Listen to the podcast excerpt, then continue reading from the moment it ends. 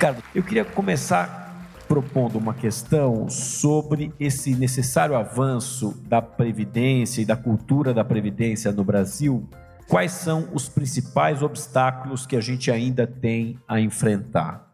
Onde que está pegando para que a gente possa de fato disseminar e avançar mais nessa cultura da previdência para a população geral? Primeiro é o seguinte, pegando o gancho que o Janete já colocou no começo, quando ele falou da mudança da percepção da, da população brasileira em relação à reforma da Previdência Pública, educação é fundamental. Por que, que mudou a percepção da população? Porque a gente passou três anos discutindo isso com uma atenção brutal da sociedade, da mídia, de todo mundo, e as pessoas mudaram. Falta isso com relação à previdência privada. A gente tem que fazer a mesma discussão se a gente quer que o papel seja compreendido pela sociedade. E o segundo são dos próprios profissionais que fazem a alocação dos recursos. O problema é que um período de décadas nos quais alocar em renda fixa estava garantido o resultado, acostumou e treinou os profissionais que trabalham no setor alocar em renda fixa.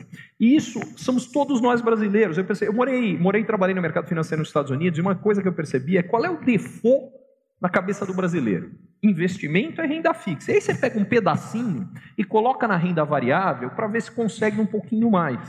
Qual é o default do lado de lá? É exatamente o contrário. Investimento é renda variável.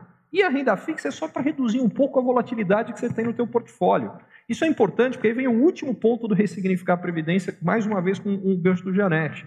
Eu acho que a gente tem uma chance aqui de ressignificar o papel e a forma como a sociedade brasileira vê o setor financeiro como um todo e o setor de previdência privada de uma forma mais específica. A verdade é que a sociedade brasileira, em geral, olha com maus olhos para o mercado financeiro brasileiro, e eu acho que passa pelo que o Janete falava antes, que na prática, isso não era culpa do mercado financeiro, mas dadas as condições macroeconômicas brasileiras, a alocação que fazia sentido era alocar em títulos públicos uh, atrelados ao CDI, e era no que todo mundo investia. Só que isso criou uma imagem do setor financeiro não como um contribuidor do desenvolvimento do, do, do país, mas como um chupim.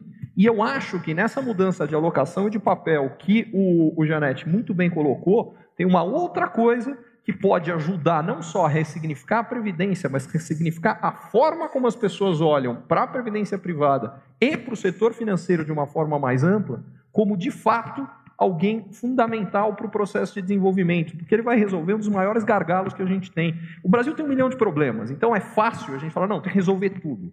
Mas tem alguns que sem os quais resolver os outros, o impacto é muito pequeno, porque é como se fosse o, é, o gargalo ali está mais apertado. Não adianta chegar mais água, porque não vai passar ali. E um básico no Brasil é disponibilidade de capital e é um custo decente. E aí volta na história.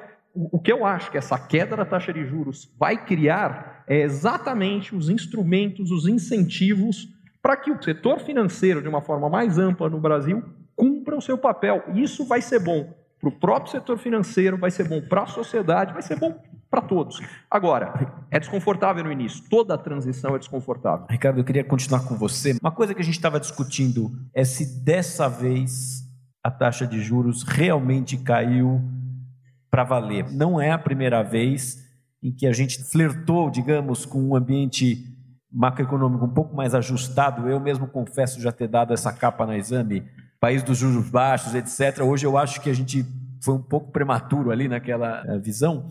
Qual que é a sua impressão sobre a consistência desse momento? Quer dizer, você falou um pouquinho disso, mas seja um pouco mais específico sobre esse assunto. Bom, a primeira coisa que a gente precisa entender é que esse movimento não é brasileiro, ele é global. E o Brasil está atrasado no movimento, mesmo em relação aos parceiros latino-americanos. Esse movimento no Chile já tem décadas, na Colômbia tem praticamente uma, no México já aconteceu faz mais tempo.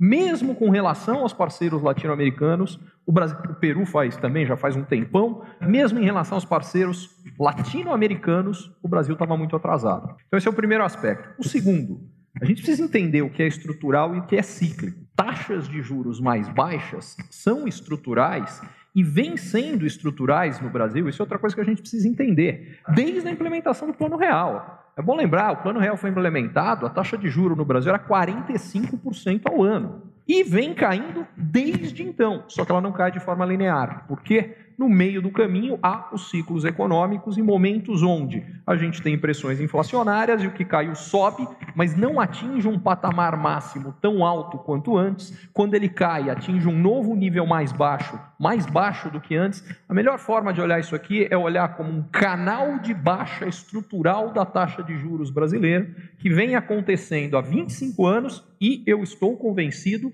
não terminou esse momento. Quer dizer que pode cair pouco agora e depois ter uma alta maior? Pode ser, mas vai cair de novo ali na frente. Eu acho que esse é o fator estrutural que a gente precisa olhar. A gente está falando muito de ressignificação da previdência, de uma série de coisas. Eu acho que passa por um outro ponto que é do próprio trabalho, da maneira como as pessoas enxergam a sua vida produtiva. Eu li um artigo muito interessante outro dia falando sobre um aspecto da desigualdade crescente no mundo, né? E, mas esse aspecto eu não, eu não tinha visto, que é exatamente o da relação com o trabalho. Falava sobre o universo americano, em que basicamente a vida, digamos, vamos simplificar, da metade de baixo da pirâmide social tem uma relação com o trabalho que é muito pouco prazerosa e no limite esse cara quer encurtar essa relação o quanto antes, acaba se aposentando cedo e como a conta da previdência é meio difícil de ser feita, muitas vezes ele se aposentou muito antes do que ele poderia, só que ele não sabia disso. Ao passo que, na, no, digamos, no andar de cima, a relação com o trabalho tem muito mais a ver com o próprio significado da sua vida, uma coisa que você descobriu que você gosta, faz bem pra caramba, gosta de fazer, etc. Resultado: esse sujeito não se aposenta, mesmo podendo se aposentar.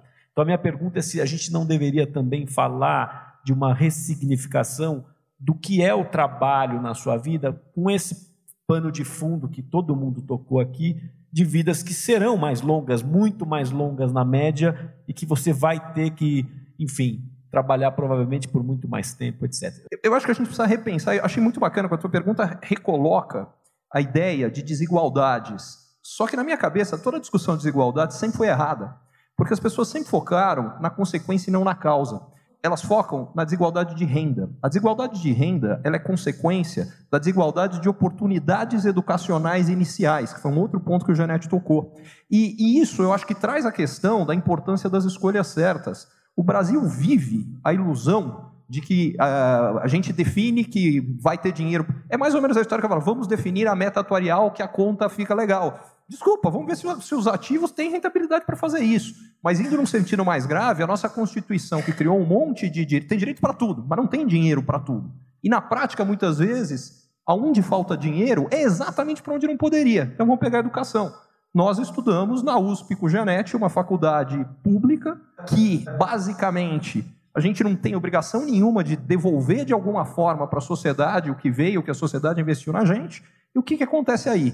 O Brasil investe, parecido com países do CDE, por aluno na educação universitária, em compensação, investe um quinto por aluno na educação básica. E diga-se de passagem, você pode ter a melhor universidade do mundo. Se o cara chegar despreparado na universidade, ninguém vai fazer milagre lá. Está na hora da gente encarar as escolhas difíceis fazê-las, e aí chega a questão: se a gente resolver o grande desequilíbrio brasileiro, original, que é de educação, de acesso à educação boa, de qualidade para todos, básica, isso aqui resolve o resto. Porque esse cara chega na situação de não ter renda, porque ele é desqualificado. A gente é oferta e procura. Né? economia é sempre. Uma das vantagens da economia é que a economia é para gente limitada que nem eu, porque é muito fácil. Só tem uma coisa, é oferta e procura. A oferta de mão de obra pouco qualificada no Brasil é gigante, qualificada é pequena. Resultado, quem é qualificado tem uma remuneração lá em cima, quem não é uma remuneração lá embaixo. Ah, além disso, a remuneração do cara lá embaixo, ele tem que fazer um bando de trabalho que não são motivador. Ele quer se aposentar antes. É aí que a gente resolve. Educação básica. Ricardo, para continuar em você, vou pedir 30 segundos para você falar. É, a Raíssa Macedo pergunta você pode falar um pouco mais sobre o risco da recessão internacional e quais os principais sinais que a gente deveria estar atento? André, você está brincando comigo em 30 segundos recessão global, né? Vamos lá, você objetivo. A história é a seguinte: a gente já tem sinais muito claros de desaceleração na Europa Em alguns lugares isso é ainda mais marcante do que outros. No Reino Unido, por toda a discussão do Brexit, vamos ver. Agora está com a história que saiu o acordo. Pode ser que tenha um alívio, mas vamos ver os detalhes. Que parece a história da, do acordo uh, que agora China e Estados Unidos chegaram a acordo. Aí você vai ver os detalhes. Não tem detalhes, não tem acordo, não tem nada assinado. Vamos ver a história do Brexit direito os detalhes. Mas enfim, a China está desacelerando o crescimento da produção industrial da China no último mês, foi divulgado, se não me engano, da área de agosto. É, de agosto foi o menor desde 2002. Só que o mundo tem três grandes motores: o motor americano, o chinês e o europeu. Para sorte do mundo, o terceiro, que é o mais forte dos três, que é o americano, por hora vai muito bem, obrigado. A questão é o por hora. O que me preocupa é que o ciclo eleitoral americano me faz crer que a questão da guerra comercial muito possivelmente não esteja resolvida. Porque do lado do Trump, vamos lá, o Janete falou quem votou no Trump. Agora vamos falar do ponto de vista geográfico quem vota no Trump. O Trump perde nas duas costas, que é a, a parte mais educada, mais de serviços. Uh, do lado da costa, você tem um lado o Vale do Silício, do outro você tem o mercado financeiro. Muito bem. Está perdido. Como é que ele ganhou a eleição e como é que ele pretende ganhar de novo? Pegando o meio americano, que basicamente é a parte fabril e agrícola. O que, que esse cara viu acontecer? De fato aconteceu. Nos últimos 30 anos, ele viu o emprego, a fábrica lá ser fechada e o emprego ir para China e Estados Unidos. O Trump, muito esperto, adotou o seguinte discurso. Ele reforçou o discurso do medo, que é parte do que o Janete estava falando, e falou: não, não, eu vou lutar por você. A única forma dele conseguir fazer isso, ou é mostrando alguma conquista importante como resultado da guerra comercial, que pelo menos até agora eu não vi nada disso que ele possa, ou pelo menos falar, não, não, mas eu continuo lutando por você. Eu acho que não só a guerra comercial com a China vai continuar e vai ficar mais dura se aproximando mais da eleição, mas vai voltar a guerra comercial com o México. Faz parte da estratégia eleitoral do Trump. E se eu posso levar esse raciocínio ao final, a China, na minha opinião, hoje escolhe o próximo presidente americano.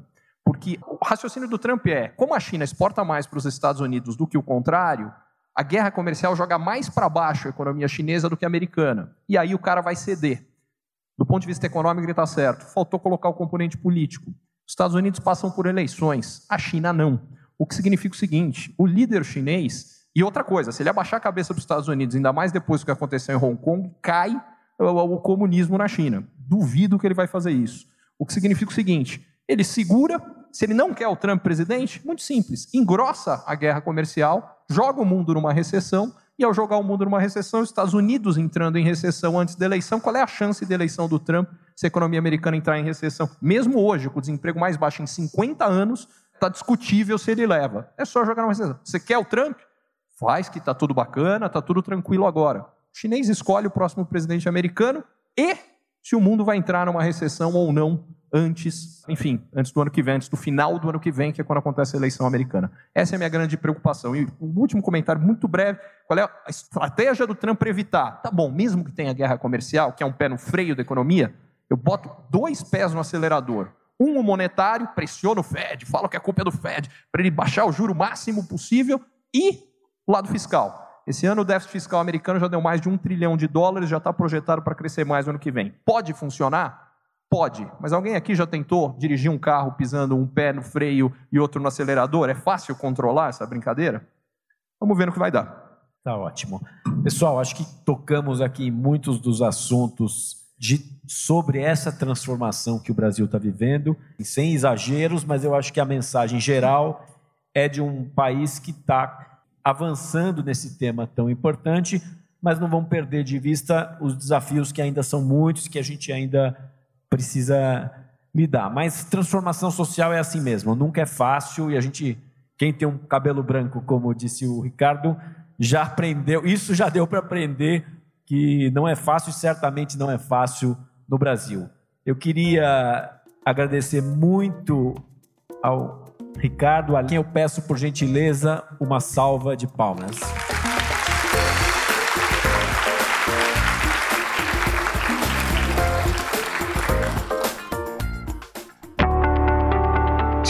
É empreendedor ou executivo e você ou o seu negócio tem encontrado desafios para crescer mais, para ter margens melhores, para obter resultados melhores, para sustentar um crescimento acelerado de antes, para conseguir um novo investidor, para conseguir financiamento para o seu negócio, para fortalecer a sua equipe, talvez a mentoria Ricardo Amorim seja para você. Lá o que eu faço é ajudá-lo a entender melhor as transformações econômicas, sociais, demográficas, tecnológicas que estão acontecendo e, baseado nisso, tomar decisões melhores e montar a melhor estratégia para lidar com o seu desafio específico.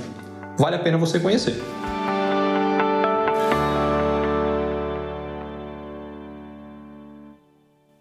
Curtiu esse conteúdo? Assine para receber quando cada um dos próximos for publicado. E se de repente você achar que algum colega, amigo ou alguém da sua família pode gostar também, lembre de compartilhar. Até a próxima!